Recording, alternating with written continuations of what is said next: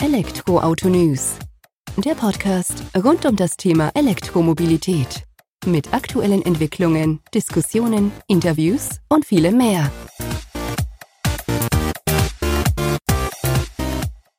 Servus und herzlich willkommen bei einer neuen Folge des Elektroauto News.net Podcast. Ich bin Sebastian, freue mich, dass du diese Woche wieder eingeschaltet hast, wenn es um das Thema E-Mobilität geht.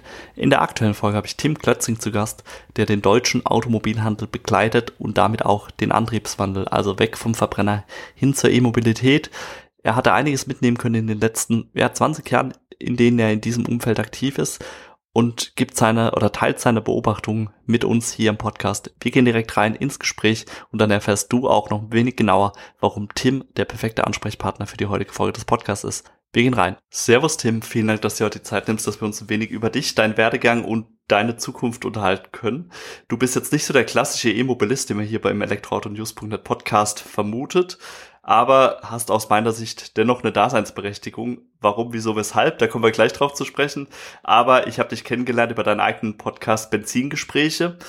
Steht jetzt schon mal so ein bisschen im Kontra zu unserem Podcast, aber es geht eben nicht nur um Verbrenner bei dir, sondern so wie der Antriebswandel stattfindet, findet auch bei dir im Podcast so ein leichter Wandel statt, weg vom Verbrenner hin zur E-Mobilität bisschen zurückhaltend. Du bist im Autohandel unterwegs, berätst dort verschiedene Autohäuser und Unternehmen. Und genau das sind die Ansätze, wo wir natürlich auch mit dir drauf blicken wollen, um eben zu sehen, wie findet der Wandel im Markt aus deiner Sicht statt, wie kann man sich dafür aufstellen und wie kann man den auch selbst begleiten. Bevor wir da jetzt noch tiefer ins Thema eintauchen, stell dich gerne mal selbst vor, verliere ein paar Worte zu deiner Person und dann tauchen wir mal ein vom Verbrenner zum E-Auto. Ja, hallo. Ich freue mich hier heute da sein zu dürfen und ich musste ein bisschen schmunzeln. Erstmal, dich konnte ich ja für meinen Podcast Benzingespräche gewinnen. Das war ja, du musstest auch schmunzeln, wie du gesagt hast. Und du, ähm, für meine Hörer ist das Thema, was, was du so begleitest und so tiefes Wissen mit den E-Auto, mit der Elektromobilität hast, total wertvoll. Und wo jetzt die Gegenfrage kam, dachte ich so, hui, was kann ich denn dazu tun? Weil ich, ich muss gestehen, ich bin noch nicht der äh, durch und durch ähm, emotional aufgeladenste E-Mobilist. Mm, da habe ich bisher nur die ein oder andere Erfahrung gemacht habe aber viel Wissen ähm, sammeln dürfen, weil in meinem Podcast habe ich jetzt zum Beispiel über ein halbes Jahr lang mit den Deutschland-Geschäftsführern, zum Beispiel BYD, Aura, ähm, Great Wall, iWays, NIO sprechen dürfen und so über die, die Marktlounges von denen halt sprechen dürfen und da ist viel Wissen entstanden und ich muss auch gestehen, da ist auch Neugier gewachsen. Also ich bin so ein bisschen Verbrennerfahrer und äh, mache das auch äh, mit, mit Leidenschaft. Ich habe auch einen, einen kleinen Sportwagen und bin auf Rennstrecken wirklich unterwegs. Das ist ganz tief bei mir so verankert, das, das Thema Automobil mit dem Verbrenner. Mm aber also ich komme immer mehr so in den Gedanken, vielleicht auch mal zu wechseln. Ja, ähm, zu meiner Person. Ich bin schon, also ich bin eigentlich Marketer. Ich, ich mache Marketing. Das ist das, was ich gelernt habe ursächlich und habe sehr lange, fast 20 Jahre eine Marketingagentur gehabt, wo wir fast nur im Autohandel, Automobilhandel unterwegs waren. Autohäuser, Autohausgruppen betreut haben. Früher klassisch noch Print natürlich, Events auch, aber seit langer Zeit sehr viel oder sehr stark im Online-Marketing-Bereich. Und ja, Wandel. Das hat sich äh, alles so dahin gewandelt, möchte ich mal sagen. Und für mich in diesem Jahr auch ein großer Wandel, weil ich aus dieser Agentur ausgestiegen bin letztendlich und ähm, ja, so ein bisschen alleine weitermache. Und ich berate jetzt ähm, Autohäuser, Dienstleister rund um den Autohandel, das ist so meins und mache halt diesen Podcast, der inzwischen auch im Wann habe ich den denn gestartet? Vor viereinhalb Jahren. Also das ist schon durchaus eine Zeit. Bin jetzt ganz knapp vor Folge 100 auch.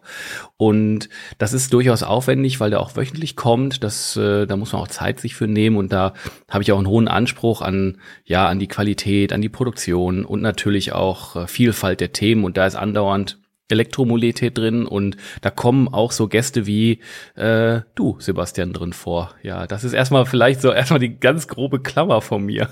Das freut mich doch, dass wir da ein bisschen was über deine Person erfahren konnten und auch über deinen Werdegang, der ja aus meiner Sicht auch schon relevant ist eben für unser Portal, auch wo du gestern dann noch mal so ein Stück weit gezweifelt hast, aber ich glaube, du kannst doch einiges erzählen, weil gerade dieser Autohandel, wir sehen es ja jetzt auch selbst von den Herstellern, die dann auch mit Direktagenturmodellen stattfinden, die nur noch über das Internet verkaufen, die den Händler ein Stück weit rausnehmen, denen dann auch, ich sag mal noch, Zahlungen mit aufdrücken, gleichzeitig Rabatte, die abzuziehen sind dann und so weiter. Also es wird nicht einfacher im ganzen Handel, vor allem wenn man jetzt so wie du auch den Einblick dann eben auf die chinesischen Marken hat, als auch die äh, deutschen, europäischen sozusagen. Ich glaube, das ist schon eine sehr spannende Zeit, um da eben auch am Zahn der Zeit zu sein und damit drauf zu blicken. Und da würde mich jetzt einfach so interessieren, in deiner täglichen Arbeit, wenn du da eben den Autohandel, die Unternehmen berätst, was sind denn so die Problematiken? Ist es denn so, dass man sich da noch gegen diesen Antriebswandel wehrt? Oder ist es vielmehr, ich sag mal, die Herausforderung, den Antriebswandel an den Mann, an die Frau zu bekommen? Das kann man jetzt, äh, ich bin gewillt, das einfach zu beantworten, das geht aber nicht. Der Autohandel ist extrem vielfältig erstmal. Und ähm, ich, ich treibe mich ja mehr so in der B2B-Welt darum, habe natürlich aber auch natürlich, was deine Hörer sind ja auch viel, ich sag mal, Endkunden, die sich äh, für, für Elektromobilität interessieren, schon ein E-Auto haben und die werden auch alle natürlich eine gewisse Erfahrung mit dem Handel haben. Ne? Manche werden jetzt vielleicht zurückdenken und sagen, hey, ich war im Autohaus und hatte vielleicht vielleicht eine schlechte Erfahrung. Ähm, der eine oder andere Tesla-Fahrer wird sagen, boah, war das geil, das Ding online zu bestellen und keinen Händler mehr zu, zu besuchen, aber dann gleichzeitig vielleicht auch schmerzvoll zurückzudenken, äh, hey, dann war ich in so einer äh, umgelaunchten alten Autohaus und habe irgendwie eine Karte in die Hand bekommen und das Auto steht da hinten links und hat dann doch keine so richtige geile Experience beim Fahrzeugkauf äh, gehabt. Das ist natürlich sehr vielfältig und der Autohandel, das ist eine spezielle, aber ganz tolle Branche, weil da werden Emotionen gehandelt. Und das hat natürlich ursächlich auch natürlich mit der Verbrennerwelt zu tun. Und dann jetzt halt auch mit emotional, es kann auch E-Autos sein, ganz, ganz klar. Nur der, der Handel hat in den letzten Jahren wirklich äh, quasi bei jeder mh, hm, wie sagt man, bei jeder Krise irgendwie hier geschrien und hat alles wirklich hart mitgemacht. Ähm, vor einigen Jahren, wo, wo schon Dieselgate aufkam, wo ganz viel Richtung Individualmobilität eher abschaffen und eher Öffis nutzen. Dann wurde das überlagert von der Corona-Pandemie. Dann Chipmangel, ja, was haben wir jetzt noch? Ähm, Im Autohandel, das, das wissen relativ wenige Endkunden, auch in so meinem Bekanntenkreis äh, stelle ich das fest, da ist ein ganz großer Wandel im, im Agentur, also im, im Vertriebsmodell, dass die Hersteller immer stärker dran gehen und sagen, hey, mein Produkt verkauft nicht mehr ein Händler, sondern ich verkaufe das selber im Kontext des Händlers. Und ja, da ist, da ist viel Aufruhr, viel im Wandel. Und wenn man so nochmal so schaut, um das mal so plastisch zu machen, Autohandel. Letztendlich arbeiten da Menschen. Und ähm, die kriegen das alle halt so voll mit, diese ganzen Veränderungen und, und teilweise Krisen und den Wandel. Und äh, die arbeiten dort und, und bekommen quasi auch ein neues Produkt, wenn da ein Automobilverkäufer ist, der, weiß nicht, 10, 15 Jahre, vielleicht auch 20 Jahre Autos verkauft hat und da kommt ein neues Produkt, das hat zwar immer noch vier Räder, aber hat einen komplett anderen Antrieb Mm, das ist, äh, Opel hat vor einigen Jahren mal einen tollen Slogan gehabt, äh, umparken im Kopf. Das ist, ähm, ja, das, das trifft es sehr gut und das gelingt nicht allen gleich gut und manchen besser, manchen schlechter. Besser ist natürlich toll, da hat man ein schönes Erlebnis. Mm, viele sind ja auch sehr gut informiert, wenn sie ein Auto kaufen wollen und treffen dann auf vielleicht Vertreter einer Marke, die schlechter informiert sind, dann ist es immer so, hm, knirscht es ein bisschen. Mm, das ist sehr unterschiedlich. Also so meine erste Antwort dazu.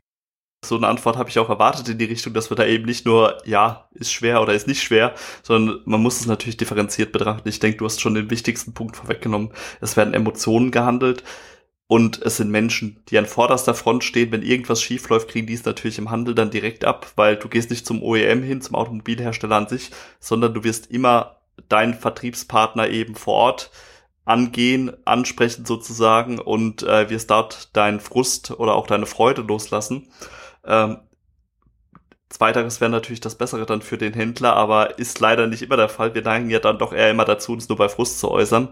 Und dieses Umparken im Kopf, das kann ich auch vollkommen nachvollziehen, dass das nicht einfach ist, weil wir haben es ja auch zu Beginn wo diese Kurve E-Mobilität langsam hochgefahren ist und die fährt ja immer noch hoch, gesehen, dass selbst die PR-Stellen dort vor Ort bei den Herstellern fairerweise kaum eine Ahnung davon hatten, was denn da jetzt beworben wird von den technischen Daten. Kilowattstunde mit Kilowatt vertauscht, sage ich mal, und solche Themen. Das musste auch erstmal jemand beibringen und dann kann ich das auch schon nachvollziehen, dass das schwieriger ist.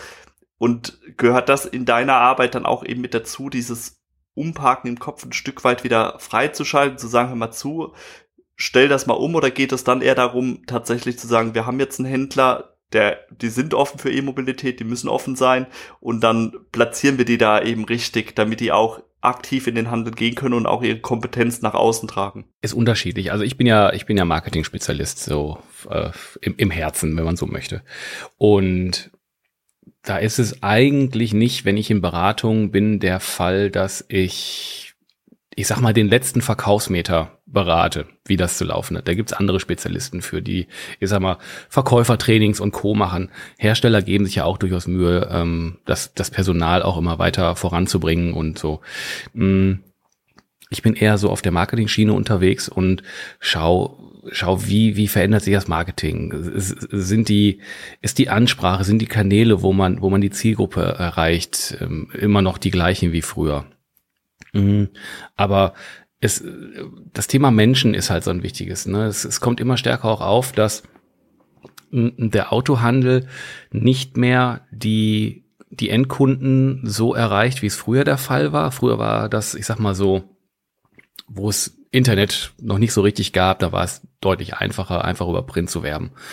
Heutzutage hat man erstmal einen Online-Kanal noch dabei, da hast du schon diverse neue Kanäle dabei, aber auch die Beziehung, die so ein Autohaus regional und lokal hat. Das ist so in den, in den letzten fünf bis zehn Jahren ist das, ist, ist das so runtergegangen? Ist so, so die, die Beziehung zwischen, zwischen dem Unternehmen und den Endkunden so ein bisschen verloren gegangen, möchte ich beinahe ein bisschen provokativ sagen. Da rührt aber auch daher, dass die Hersteller sich immer breiter gemacht haben und schon immer mehr, ich sag mal, den Händlernamen ausgetauscht haben gegen das Markenlogo. Und das ändert sich jetzt wieder. Die, der, der Handel, die Unternehmen möchten stärker wieder Präsenz zeigen. Und das geht natürlich auch wunderbar gut über zum Beispiel ein gutes Sales-Team, was einfach auch auftritt.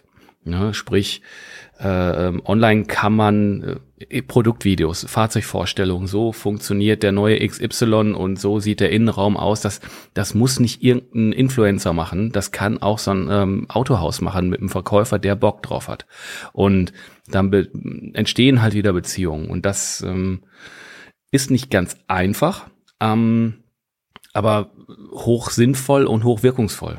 Auf jeden Fall. Also ich habe mal eins gelernt, Menschen kaufen von Menschen. Das habe ich auch so. Und ich bin sehr digital affin, würde ich mich jetzt mal bezeichnen.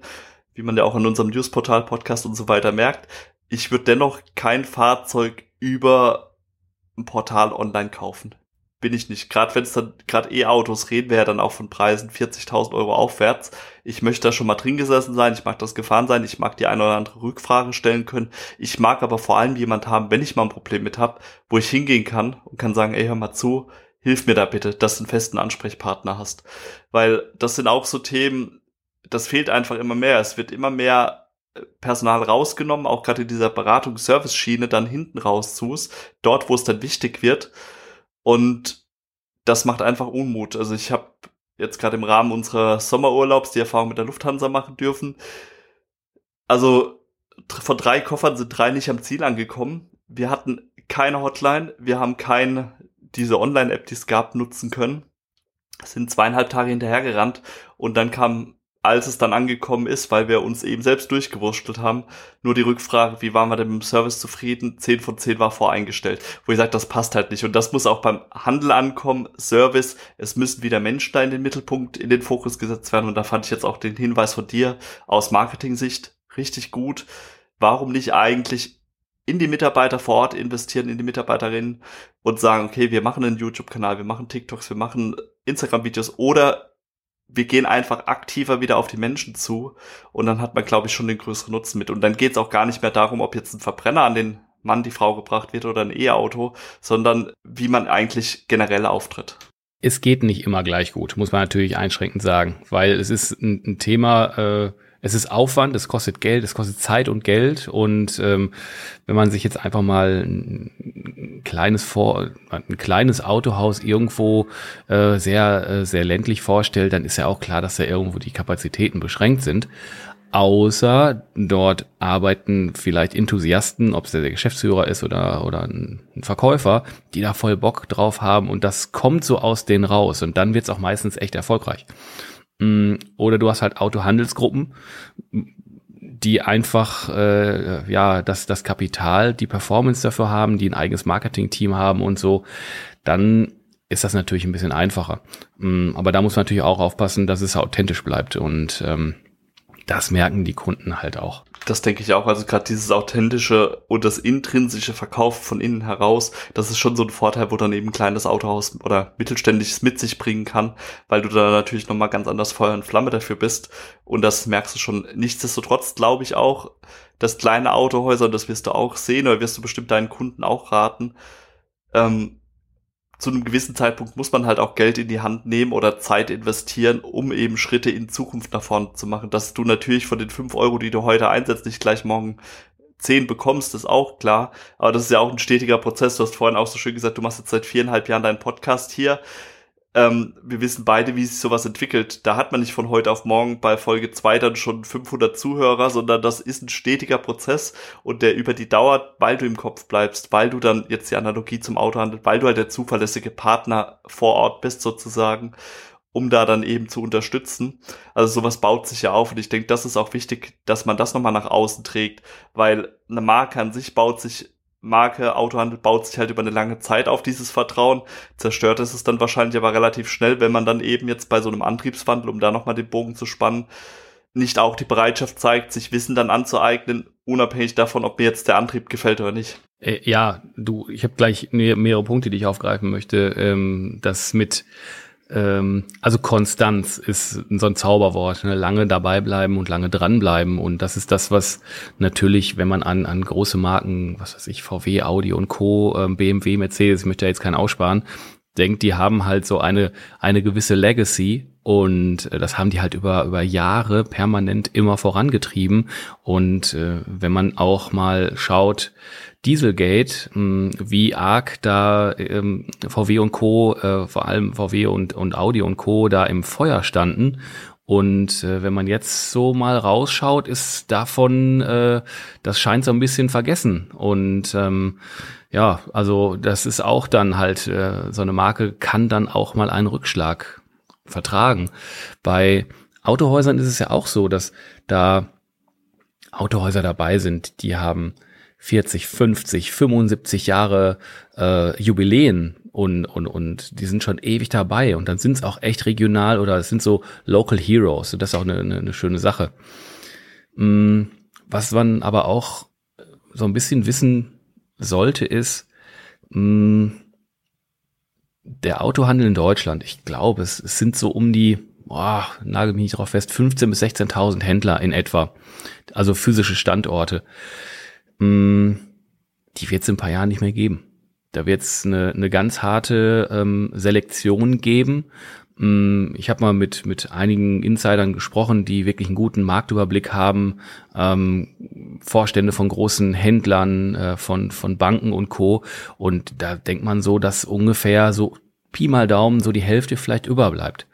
Ähm, das ist natürlich auch echt heftig und das ist aber dann so, Einige werden vielleicht einfach das, diesen neuen Wandel halt nicht gut genug hinbekommen und dieser Wandel ist Veränderung der Mobilität, Veränderung des Vertriebssystems, ähm, Digitalisierung im Autohandel, auch ein ganz, ganz großes heißes Thema, was auch nicht jeder hinbekommt.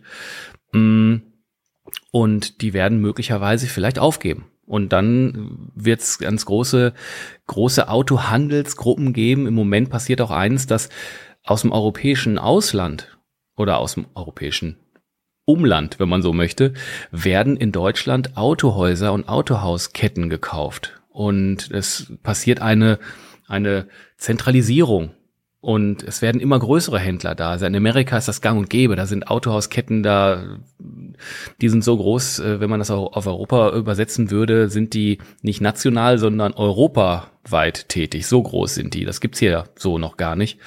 Mm, von daher wird sich da der, der Markt wirklich drastisch ändern. Und dadurch wird aber auch eine Professionalität kommen, mm, wo viel mehr Wert gelegt wird auf die Verbindung zwischen dem Handel und dem Endkunden. Also ist nicht alles schlecht, ähm, was da passiert. Es ist halt äh, eine Entwicklung, der Wandel. Und der, der hat halt viele verschiedene Ursachen und der mündet dann in eine Entwicklung rein. Und da drin wird es auch wieder sich äh, wandeln, ne? Damit hätten wir das Thema unserer heutigen Podcast-Folge auch ganz gut auf den Punkt gebracht, dass dieser Wandel eben stetig, ständig und vor allem ja fortwährend ist im Sinne von der Wandel wandelt sich auch immer wieder, auch nimmt neue Abzweigungen. Wir wissen ja auch nicht, batteriebetriebene E-Mobilität scheint gesetzt zu sein sozusagen. Auch da weißt du nicht, wo es hingeht, in welcher Ausprägung und so. Also von daher, auch da wird immer noch ein Wandel stattfinden. Da, da zeige ich mal eben auf, da muss ich einmal reingrätschen, weil ich bin da nicht so 100% d'accord. Auch wenn der ein oder andere Zuhörer jetzt denkt, so, Alter, was kommt denn jetzt? Ähm, nein, ähm, vor, vor Jahren gab es mal die Vorgabe, Mensch, äh, wir müssen schauen mit dem Verbrenner, das ist so ein Thema, umweltschädlich und Co. Lass uns doch mal technologieoffen in die Zukunft gehen. Und das ist es nicht. Das wird nicht getan. Das ist äh, sehr fokussiert auf die Elektromobilität, die ihre Vorteile wie sicher auch ihre Nachteile hat. Ökologischer Rucksack äh, werfe ich da nur mal mit rein. Mm, aber ich vermisse ähm, die, die, die wirklich stetige Weiterentwicklung von E-Fuels, die theoretisch alte Motoren anders in Zukunft funktionieren lässt und ähm, vielleicht reanimieren kann. Und das ist halt so ein bisschen Wasserstoff. Also es sind, da gibt's noch andere Technologien und ähm, man bekommt das immer wieder so mit, ähm, häufig aus dem asiatischen Raum, dass äh, diese Technologien weiterentwickelt werden und dann äh, auf einmal ist das dann da und dann fragt man sich so in Deutschland so, ja, Audi hat vor Jahren gesagt, wir bauen keine Verbrenner mehr, wir wollen auch keine E-Fuels, wir machen Elektro, pam. Ah, kann man mal machen. Äh, die Zuschauer sehen gerade meinen Gesichtsausdruck, nicht nur du, äh, Sebastian. Äh, das ist so, hm, ach, weiß ich nicht. Das ist so, schwierig. BMW ist noch so halbwegs technologieoffen, das, das schätze ich. Und äh, damit äh, stößt der, Vor, der, der Vorstand auch nicht immer auf offene Ohren. Also wenn er sich irgendwo hinstellt und das so kommuniziert, da gibt's nicht nur Applaus, aber ich finde es total in Ordnung. Auch Porsche äh, Richtung E-Fuels. Also finde ich gut, die, die Aktion ich denke, das muss einfach auch so sein, dass man da ein Stück weit klare Kante zeigt, auch von Herstellerseite und dann eben sagt, man hält sich den Weg offen, gerade wenn man selbst davon überzeugt ist, dass es eben nicht nur den einen Weg gibt. Und das wird einfach auch die Zeit dann zeigen, so genau wie du sagst, der Autohandel schrumpft, wird es Veränderungen bei den Antrieb geben, es wird die Fälle geben, wo hochperformante Verbrenner dann trotzdem noch weitergefahren werden wollen. Gerade jetzt Porsche Stichwort, da sind die Leute auch bereit, dann entsprechenden Preis für den Liter E-Fuel zu zahlen wahrscheinlich. Ähm, was da die sinnvollere oder nicht sinnvollere Lösung ist, das dürfen glücklicherweise andere Leute als wir beide entscheiden. Aber auch da tauschen wir uns einfach, glaube ich, nochmal in Zukunft drüber aus und blicken da ein paar Jahre nochmal zurück, wie die Reise denn vorangeschritten ist. Und auch dann wird es wahrscheinlich in Zukunft noch weitere Veränderungen geben. Dir zu dem Zeitpunkt jetzt erstmal vielen Dank für deine Zeit, Tim, für die Einblicke, die du uns gegeben hast zum Thema Wandel, dein persönlicher, aber auch im Automobil Automobilumfeld und freue mich, wenn wir uns demnächst wieder hören. Mach's gut. Alles klar, sehr gerne. Macht's gut. Ciao. Das war aus meiner Sicht eine recht spannende Folge zum Thema Antriebswandel eben im Umfeld der Automobilindustrie, genau gesagt im Autohandel, wo uns Tim Klötzing doch sehr interessante Einblicke gegeben hat, mit uns geteilt hat und er war bestimmt nicht zum letzten Mal bei uns im Podcast. Ich freue mich über dein Feedback wie immer unter dem Artikel, der in den Show Notes verlinkt ist oder eben auch per E-Mail oder über LinkedIn. Du weißt, wie du mich erreichst, wie du uns erreichst. Dir vielen Dank fürs Zuhören. Bis zur kommenden Folge. Mach's gut. Bis dahin. Ciao.